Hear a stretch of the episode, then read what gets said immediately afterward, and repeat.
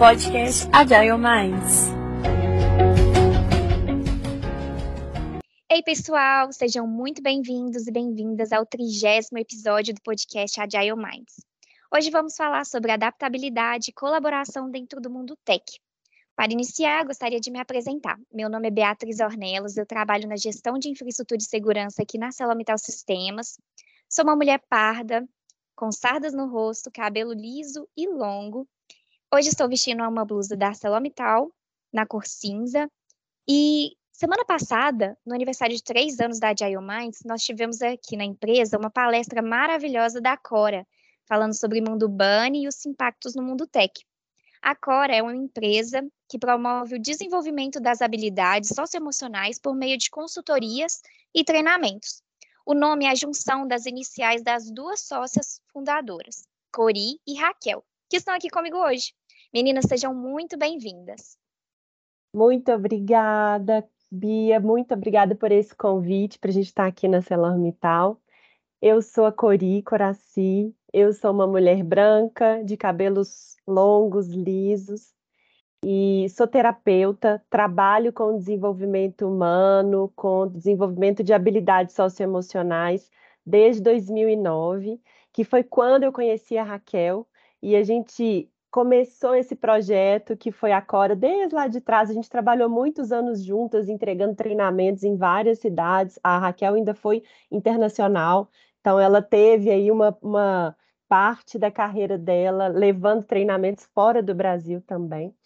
E a gente se apaixonou por isso que é transformar a nossa vida primeiro, né? Porque através do que a gente aplica na nossa vida é o que a gente ensina. Então, através da nossa transformação, a gente se sentiu inspirada para levar também isso para as outras pessoas. Então, para nós é uma alegria poder difundir um pouco mais daquilo que a gente ama, né, Raquel? E aí vou deixá-la se apresentar aqui agora.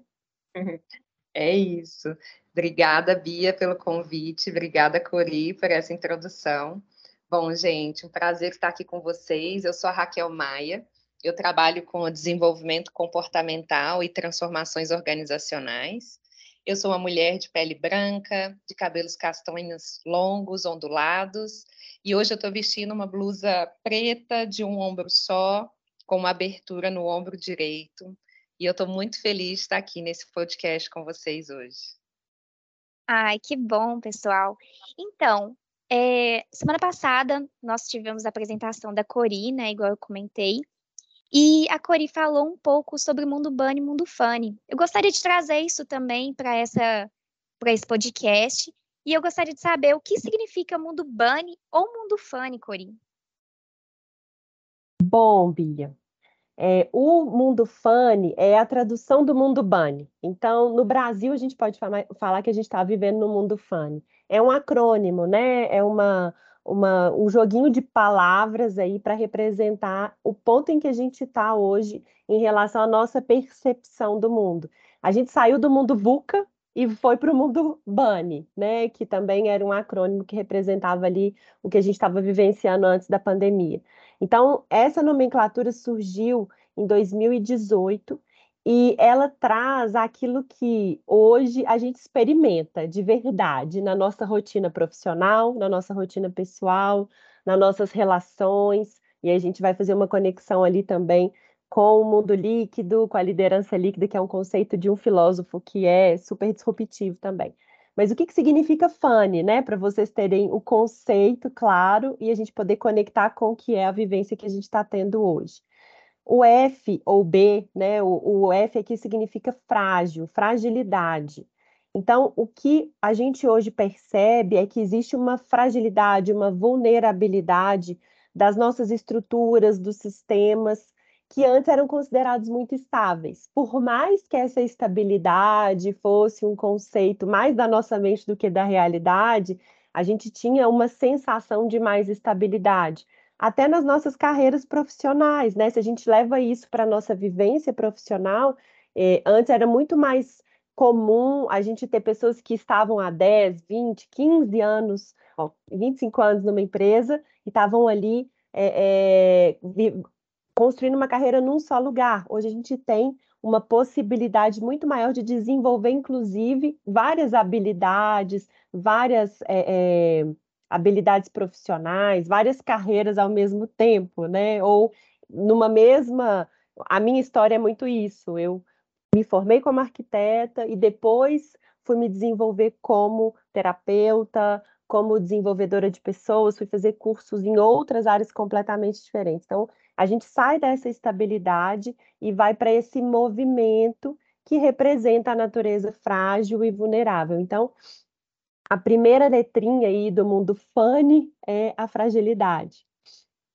A outra letrinha, que é o A, é, é algo que eu e a Raquel escutamos constantemente nos atendimentos individuais, constantemente nas demandas quando as empresas vão nos contratar, que é nós temos uma equipe que reclama de ansiedade, o A aqui é o ansioso, a ansiedade.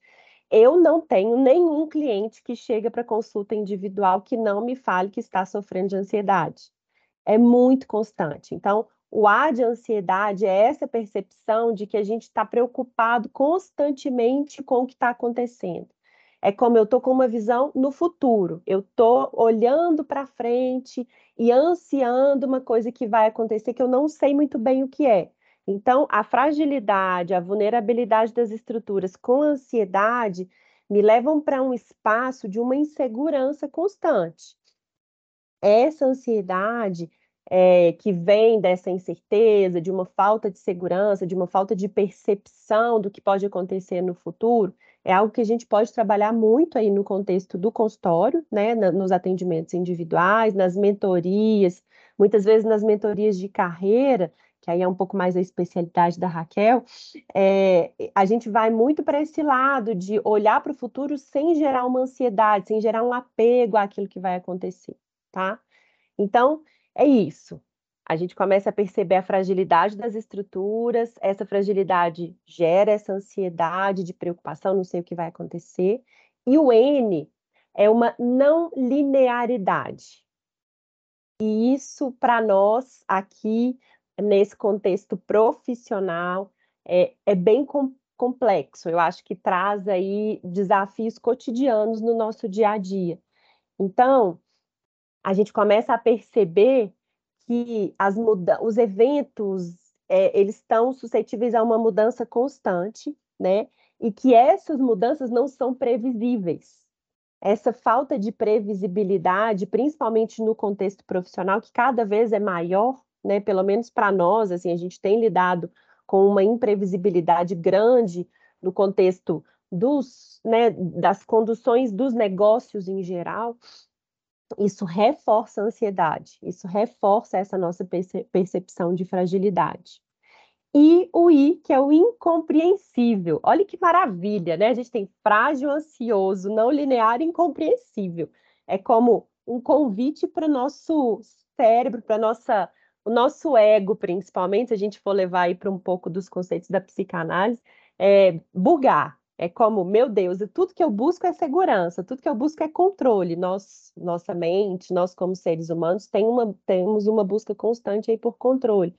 E aí vem a incompreensível, o, que é incompreensível do mundo, que é cada vez maior. Então, mais difícil a gente compreender e interpretar o mundo a cada dia que passa, porque é um monte de informações.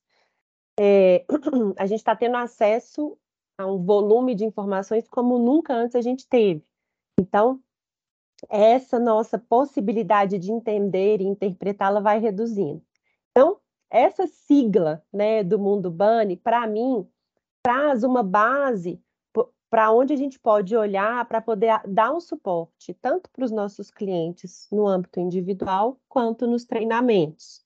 Né? Então, o que, que é que a gente pode fazer para melhorar essa sensação de fragilidade, ansiedade, não linearidade, incompreensibilidade. Vou criar uma palavra nova aqui que não existe, mas é isso. É...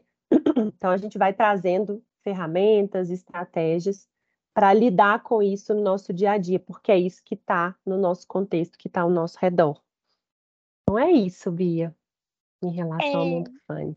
Pensando no que você disse, por que, que então é muito importante focar no presente? E eu queria saber se você tem alguma dica para que as pessoas comecem a viver no agora. Principalmente essa dica vai servir para mim. Eu sou uma pessoa muito ansiosa. Sabia que você ia falar isso antes de falar, Bia. eu também me sinto ansiosa olhando para os cenários, né? Assim, eu, eu também percebo ansiedade em mim e ela aumentou muito durante a pandemia e depois ela permaneceu de uma certa forma. Então, por que, que é importante a gente olhar para o presente? E aí eu vou voltar num conceito que a gente falou na, no, na nossa live na semana passada. A gente tem que lembrar que a gente está infoxicado. Eu adorei essa palavra, adorei esse termo. É importante a gente recordar que esse volume de informações ao, ao qual a gente tem acesso todos os dias, em todas as, as telas que a gente tem contato, elas estão nos infoxicando, ou seja, a gente está intoxicado de informações. É muita, muita, muita informação para nossa mente elaborar. Essa infoxicação causa uma distração constante. Eu estou o tempo inteiro conectado com uma notificação, né? A gente que trabalha usando as ferramentas todas remotas, é o tempo inteiro notificação. Uh, eu tenho que fazer isso, fazer aquilo. A minha atenção ela está desfocada constantemente. Isso é um grande fator de, gerador de ansiedade. A minha falta de habilidade de estar tá cada hora num assunto.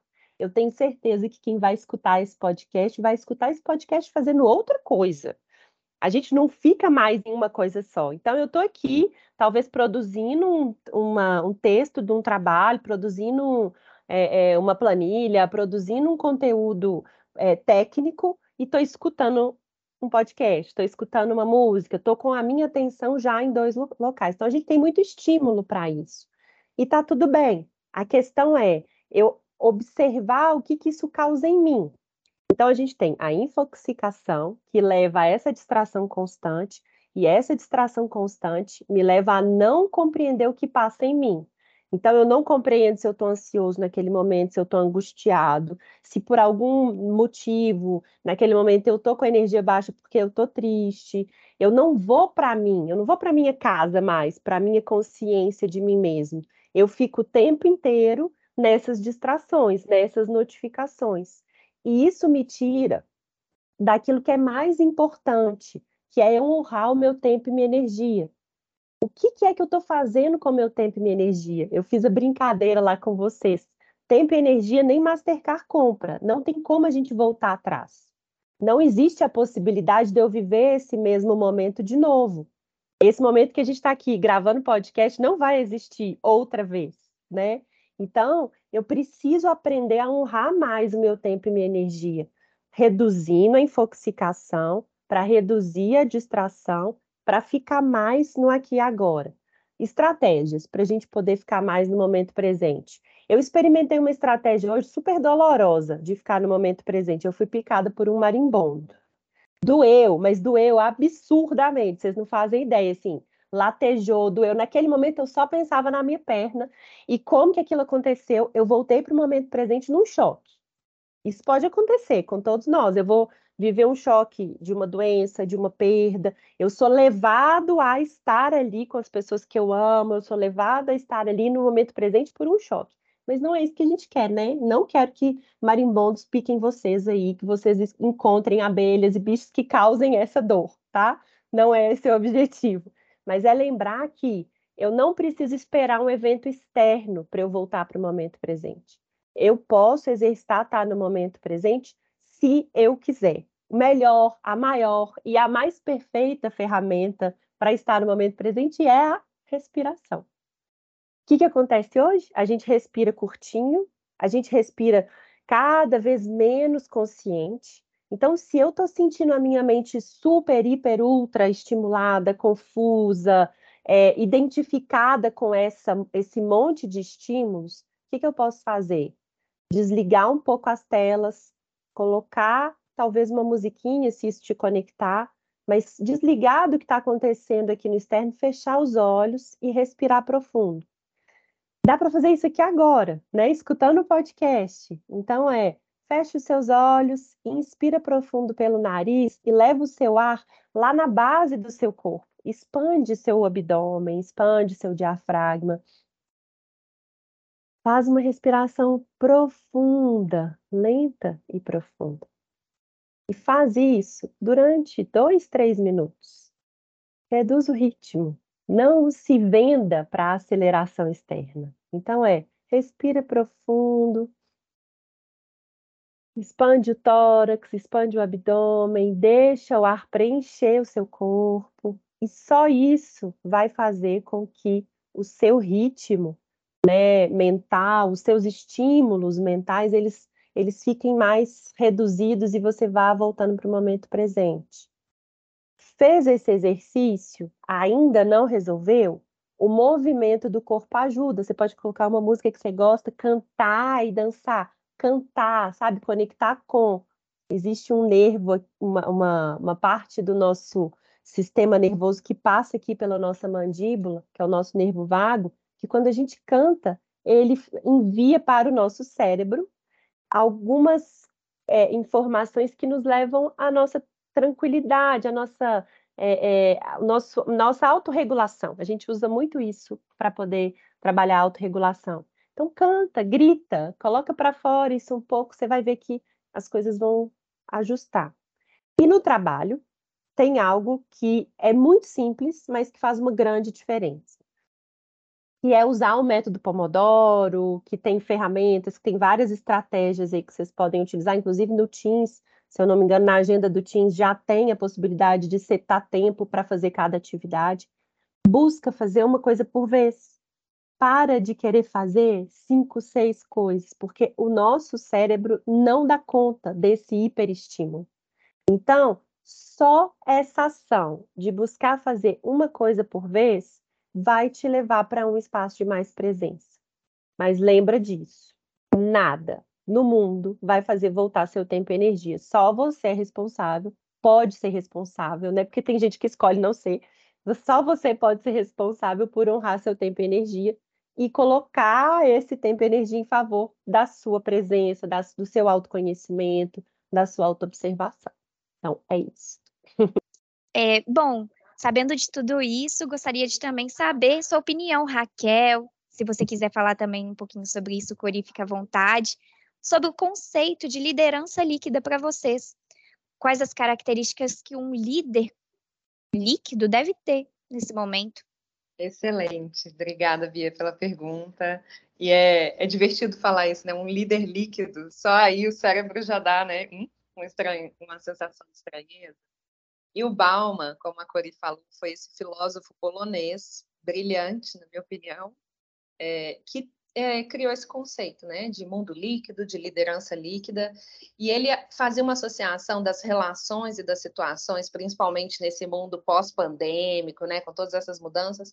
É, ele falava do mundo pós-moderno, e ele fazia uma associação das relações e dos eventos, das situações, com algo líquido porque ele acreditava que essa metáfora, né, ela ajudava a explicar como que o cenário eram de coisas que se moldavam e escorregavam. Ele falava assim, no mundo líquido, as coisas escapolem, escapam dos nossos dedos, né? Então, se você tenta segurar a água, a água não fica na sua mão.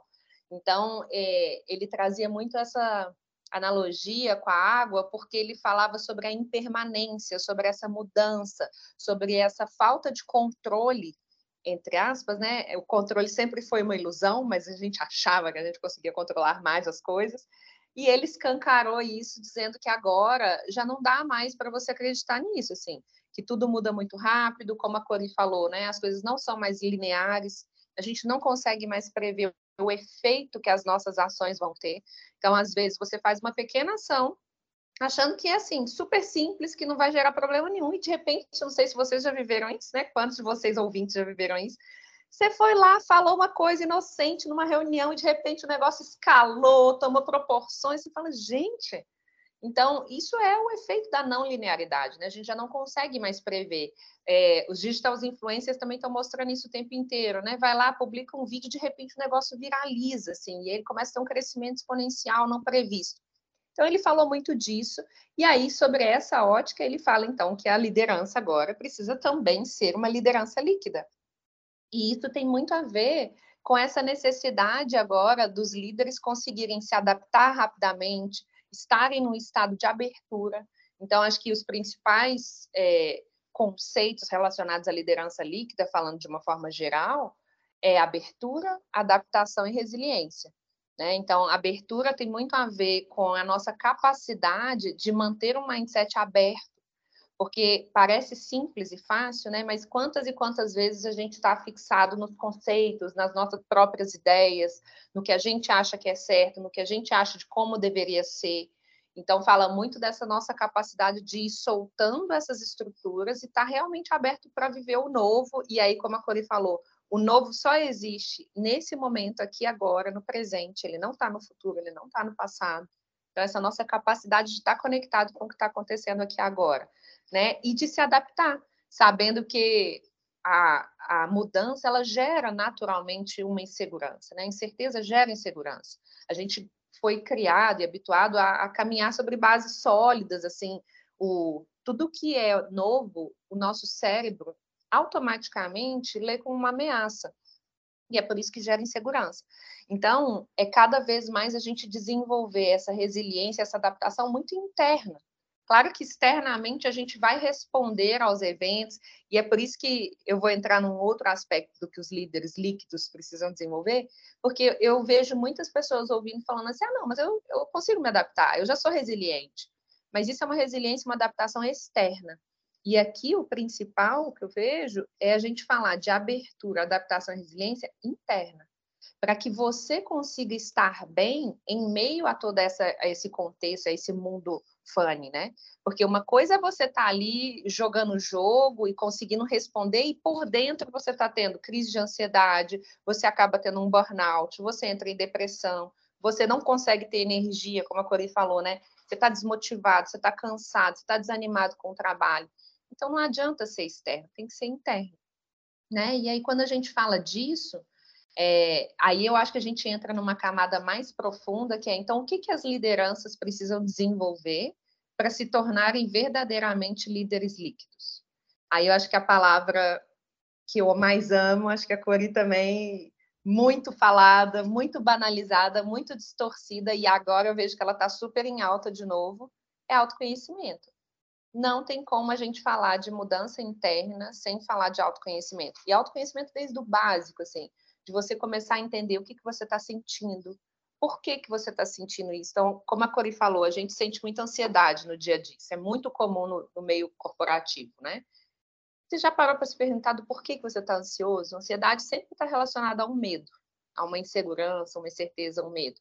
Você já parou para se perguntar assim, eu estou com medo de quê? Sabe? E aí aprender a trabalhar com o seu medo. Porque, claro, eu posso simplesmente é, tentar é, voltar a me regular, né? voltar para o equilíbrio, eu posso me autorregular, mas isso não trata a raiz. Porque se o medo, se você não trabalhou esse medo, não, não investigou, não confrontou, não desconstruiu, ele vai voltar. E ele vai voltar talvez daqui a dois minutos, daqui a cinco minutos. Então você vai seguir vivendo essa montanha russa interna, né?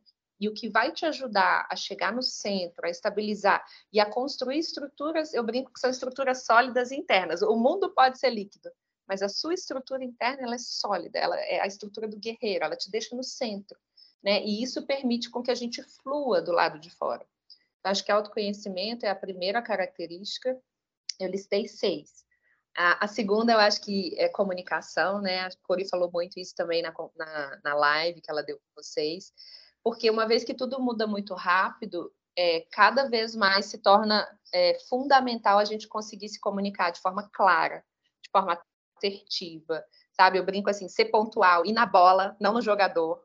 Então, foco na bola, comunicação clara, assertiva, eficaz e empática, porque a mudança, ela mexe com todo mundo. Então, imagina, se você está sentindo uma montanha russa, você está sentindo esse mix de emoções com as mudanças, todo mundo ao seu redor também está. E a gente às vezes acha que é o único, né, que está passando por isso. Mas se a gente olhar para o lado, todo mundo sente a mudança e é impactado por ela de alguma forma. Então, a terceira característica que a gente listou aqui foi empatia.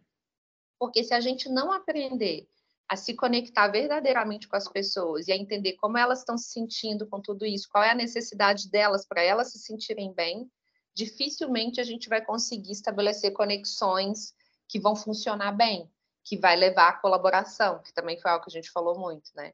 Então, empatia vem como uma terceira característica, e aí a gente tem protagonismo.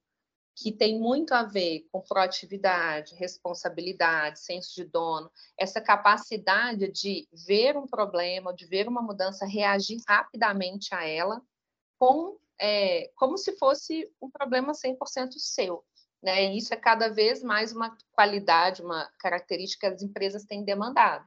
Eles falam, como é que eu faço para desenvolver senso de dono na minha equipe? Porque quem é o dono, que abriu, ele pode passar em qualquer setor da empresa, que se ele vê o problema, ele vai resolver, porque aquilo é dele, ele está muito interessado, né?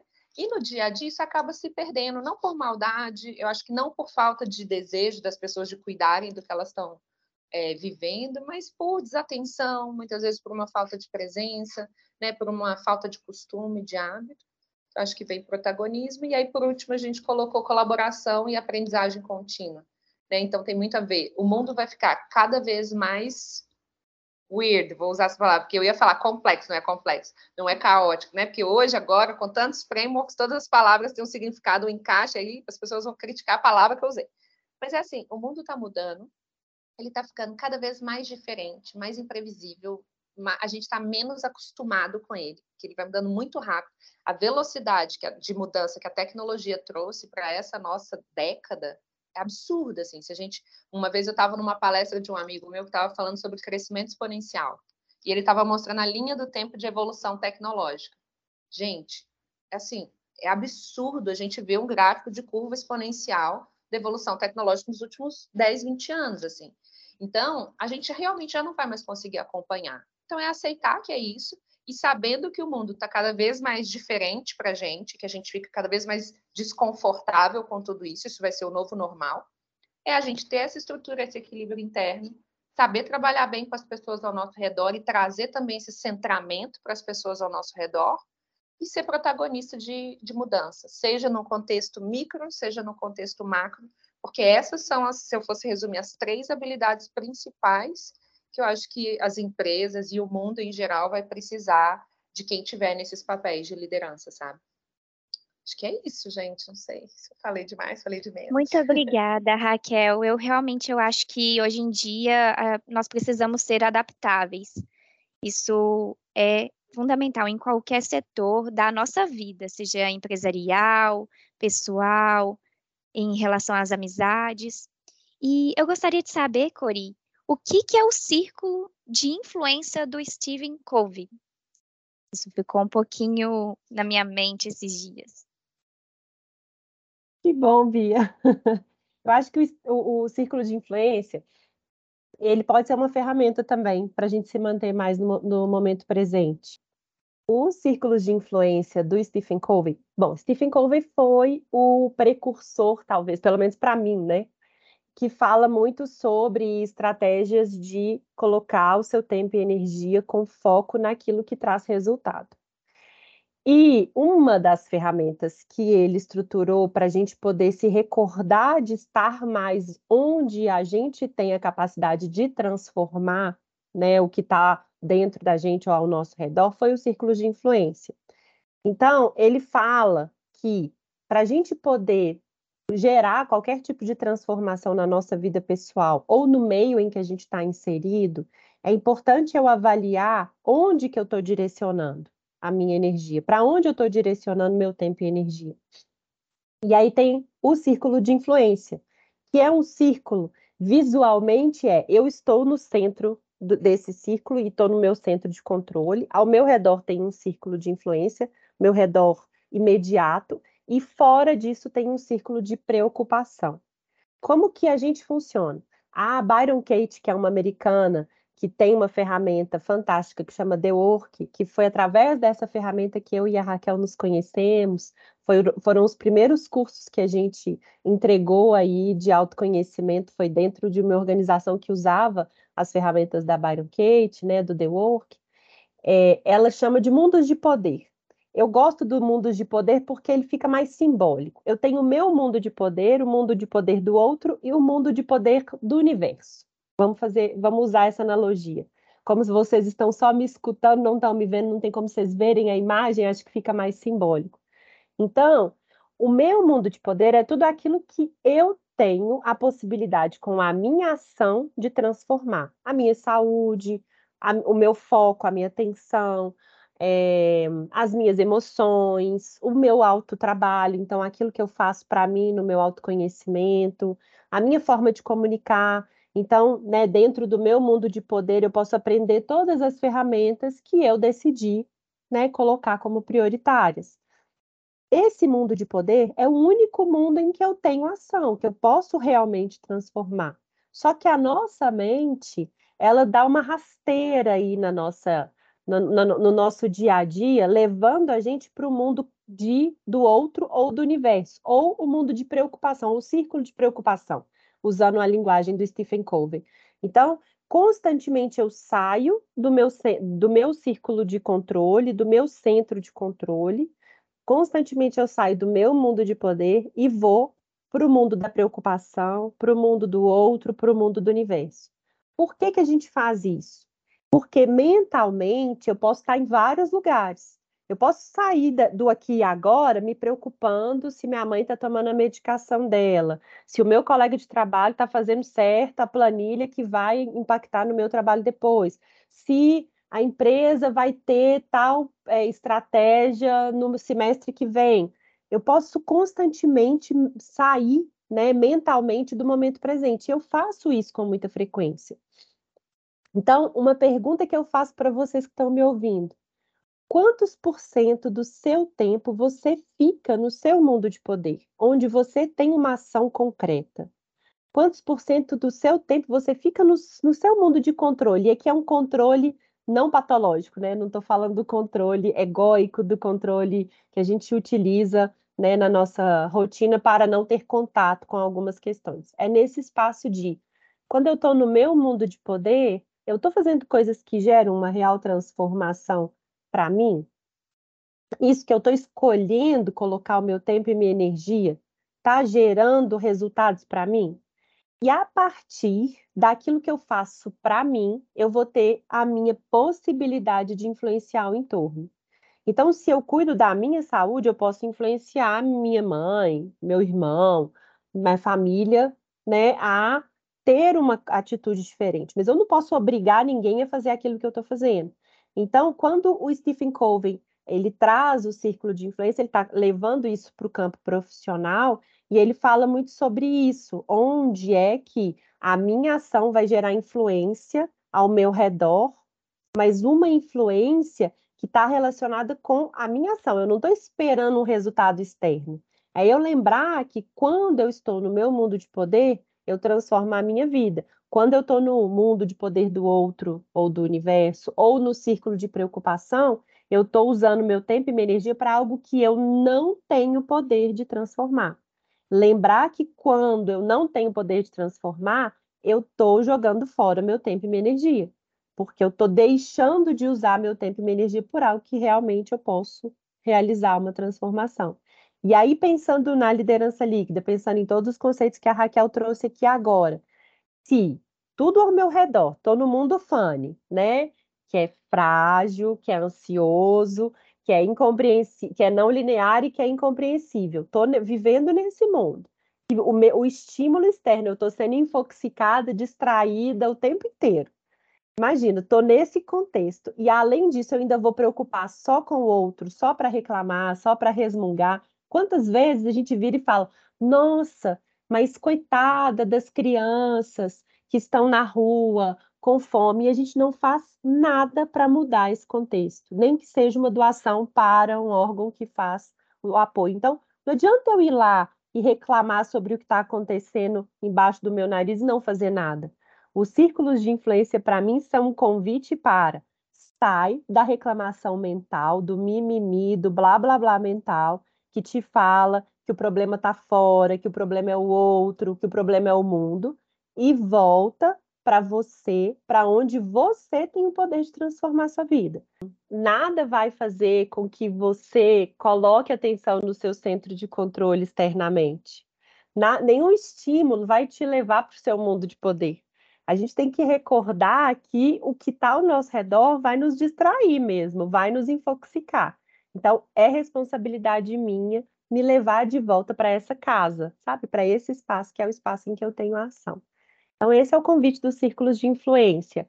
use o seu tempo e energia para estar mais em você, mais atento aonde você pode transformar a sua forma, né, de ver o mundo, de trabalhar suas emoções, de se relacionar com o outro, mas sempre com foco em você, né, onde você pode realmente usar seu tempo e energia para realizar transformações.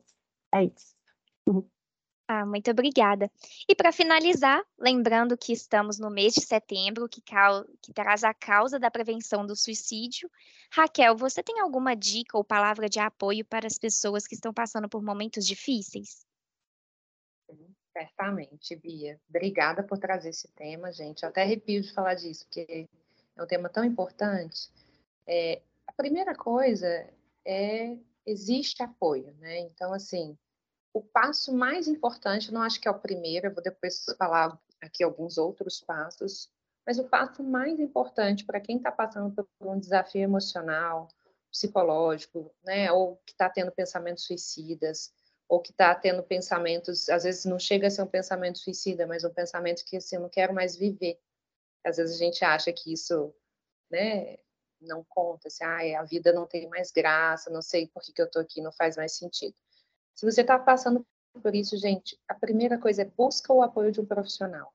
Existem milhares de profissionais prontos, com o coração aberto para te ajudar. Tem apoio gratuito. Então, assim, não fica sozinho. Quando o suicídio, ele é o último passo de uma jornada de alguém que está se sentindo muito sozinho. Então, é saber que você não está sozinho. Tem milhares de pessoas passando pelo que você está passando. Isso não é banal, é super importante e legítimo. A dor que você está sentindo, ela é verdadeira, ela é legítima e ela precisa de atenção e você merece essa atenção, né? Então, buscar o apoio de um profissional. Existe o Centro de Valorização da Vida, que é um apoio 24 por 7, né? Então, ele está disponível a qualquer hora. Você pega o telefone, disca para 188. Tem várias pessoas lá prontas para conversar com você, para te ajudar a entender o que está acontecendo e te ajudar a achar uma saída. Porque muitas vezes as pessoas chegam nesse ponto porque elas acham que não tem mais saída. Ela não tem como sair e, e parar essa dor. E é literalmente uma dor, né? Muitas vezes as pessoas sentem a dor física no, no peito, aperto no peito, etc. Então, eu acho que é isso. O primeiro passo é buscar o apoio de um profissional. E eu acho que para a gente, então, às vezes você pode não estar tá nesse nível, ou não estar tá passando por isso. E aí o que acontece muitas vezes é que a gente fica sabendo de alguém que suicidou ou alguém próximo de nós suicida, amigos, familiares, e é um choque, né? Isso é, para mim é o que mais dói. A maior parte das vezes é um choque. E a família fala: "Nossa, mas eu não imaginava", família e os amigos. "Nossa, eu não imaginava que ele ou ela estava passando por isso, eu não imaginava que estava nesse ponto. Se eu soubesse, eu teria três pontinhos, né? Se eu soubesse, eu teria o quê? eu teria estado mais próximo, eu teria ouvido mais, eu teria ouvido sem julgar, eu teria conversado, eu teria oferecido a minha presença e a minha disponibilidade de tempo com qualidade para estar com essa pessoa, eu teria chorado junto, eu teria abraçado, eu teria pensado e ajudado essa pessoa a encontrar caminhos. Então, o primeiro passo para a cura é importante antes disso, é importante lembrar que a pessoa que está pensando em suicídio ou que comete o suicídio, ela está em depressão. Então, isso é uma etapa de um processo depressivo profundo. E a depressão, gente, hoje, uma a cada 17 pessoas, eu acabei de buscar aqui o número atualizado, uma a cada 17 pessoas sofrem de depressão. Você parar para pensar no seu trabalho, conta quantas pessoas tem na sua área, divide por 20 ou por 17, e aí você sabe quantas pessoas ali provavelmente estão em depressão e você não tem a menor ideia, sabe? E aí, por que, que a gente não tem a menor ideia? Eu acho que esse é o, é o principal questionamento, assim, para a gente trazer de reflexão. Por que, que a gente não tem a menor ideia que aquela pessoa está em depressão? Porque a gente não está. Primeiro, eu vou falar uma palavra meio forte, e aí cada um faça seus filtros. Muitas vezes a gente não está interessado em saber como aquela pessoa está. A gente não tem interesse no outro como ser humano. Outras vezes a gente até tem o interesse, a gente gosta, mas a gente não dedica o tempo necessário para isso. A gente não dedica, a gente não prioriza sair para almoçar junto. A gente não, não prioriza, às vezes vai ter um happy hour, a gente fala, ai, que preguiça de ir no happy hour. o happy hour não é uma obrigação, é um momento que eu tenho para estar com aquelas pessoas, para conhecê-las mais a fundo. A gente não dedica tempo para criar vínculos humanos, né? A gente menospreza essa qualidade de relacionamento humano, porque o mundo é muito corrido, porque ele é muito caótico, porque ele é muito funny, ou bunny, ou VUCA, ou whatever, né? Então, é, o primeiro passo da cura está em estabelecer relações humanas verdadeiras, profundas, autênticas. Elas não são perfeitas, elas nunca vão ser, mas é acolher, olhar nos olhos, conversar. Se a pessoa está triste, gente, muitas vezes a gente acha que empatia é eu tentar colocar a pessoa para cima, e não tem a ver com isso. É eu ouvir com o coração. É olhar nos olhos dela, ouvir com, com o coração, e se der vontade de chorar, eu choro, eu choro junto. Eu falo, nossa, que ruim que você está passando por isso. Eu já me senti triste uma vez quando aconteceu isso e foi horrível. Eu só quero que você saiba que eu estou aqui com você, você não está sozinho. Esse é o primeiro passo da cura. E se a gente fizesse isso mais vezes, com mais pessoas, com mais qualidade, eu acredito que a gente ia ter um quadro de suicídios bem menor no Brasil, né? E aí eu acho que também uma outra parte, e aí falando muito uma mensagem diretamente para o mundo corporativo, e eu entendo que é um pouco da missão que a Cora abraçou também como empresa, assim, da gente ajudar a transformar, é que no mundo corporativo, por hábito, por cultura, por décadas, centenas, milênios de anos aqui, a gente perpetua um padrão que é, não valoriza as emoções. As emoções tendem a não ser algo bem visto, né? A não ser que você esteja feliz, entusiasmado, inspirador, motivado, otimista, mas se você está triste, se você está cansado, se você está se sentindo sozinho, se você está preocupado, é como problema seu, você tem que resolver, você tem que estar tá bem. Então, é uma cultura que tende a negligenciar o lado humano e as necessidades humanas, né? Menospreza, desvaloriza as emoções, os sentimentos, é, leva a um padrão, perpetua um padrão onde a gente tem que reprimir isso que a gente tem de mais humano. Né? Então, a gente tem que reprimir o que a gente está sentindo e, e, manter um padrão, uma estrutura de que eu estou sempre bem, ainda mais se eu sou líder. Né? Que eu, líder, nossa, frágil, meu Deus, não dá. Então, gente, é saber que o problema da depressão e do suicídio é um problema sistêmico. E está na mão de todos nós começar a mudar isso. Desde a minha atuação individual com as pessoas ao meu redor, de como eu me relaciono, desde a minha forma de liderar, aonde eu não menosprezo e não, não discrimino ou reprimo as emoções, e eu dou espaço para que as pessoas possam estar bem, possam estar mal e possam estar médias, e ok, a gente sabe que isso faz parte da vida, né? Então, quando a gente fala de vida, vida é movimento. Então, olha que bonito. A gente começou falando de mundo funny, ou bunny, né? Que é esse mundo incerto, não linear. Agora, descreve para mim a vida. Se você fosse descrever a vida, como você descreveria? A vida ela é sólida, ela é rígida, ela é linear? Cara, a vida é um movimento. Se a gente vai descrever a vida, ela é um movimento, ela é dinâmica, ela é incerta, ela é imprevisível, ela muda constantemente. A vida e o mundo Bunny ou Funny podem dar as mãos e casar, assim, são super alinhados, né? E qual que é bom e qual que é ruim? Olha que, que paradoxo interessante a gente olhar. Então, quando a gente fala desse mês, né, do, do Setembro Amarelo, da gente fazer prevenção ao suicídio, acho que o meu pedido aqui e o meu carinho, a minha oferenda nesse podcast é que a gente cuide mais da vida ao nosso redor, da nossa própria vida. Então, que a gente valorize, respeite, enxergue, cuide dos nossos movimentos internos e que a gente faça isso ao nosso redor, né, com as pessoas que estão próximas e dentro da nossa organização, todos nós somos agentes de transformação para isso. Acho que seria isso. Concordo completamente com você, Raquel. Acredito que o tema que trouxemos hoje no podcast tem tudo a ver com Setembro Amarelo e sua fala foi muito importante, da Cori também. Obrigada, Bia. Foi um prazer estar aqui com vocês. Obrigada, gente. E sigam também a Cora. É, as nossas redes é Cora for You é, escrito mesmo, descrito, né? Cora for You. é, vai ser um prazer estar conectado com vocês aí nesse mundão funny. Obrigada, gente. Foi um prazer estar aqui.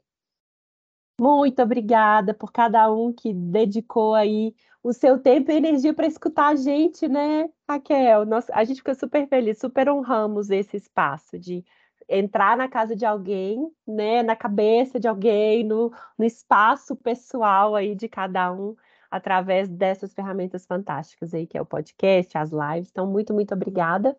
E se vocês se sentiram conectados, estamos à disposição nas nossas redes sociais, ok? É, bom, primeiramente eu gostaria de agradecer a todos que estão nos ouvindo e convidar para assistir os outros episódios que também já postamos há algum tempo. E também para nos seguir no, no LinkedIn, arroba Sistemas. E também agradecer mais uma vez a Cori e a Raquel pela participação. Meninas, vocês foram incríveis. Amei o nosso podcast. Desejo todo o sucesso do mundo a vocês e a Cora e que tenham todos um ótimo dia.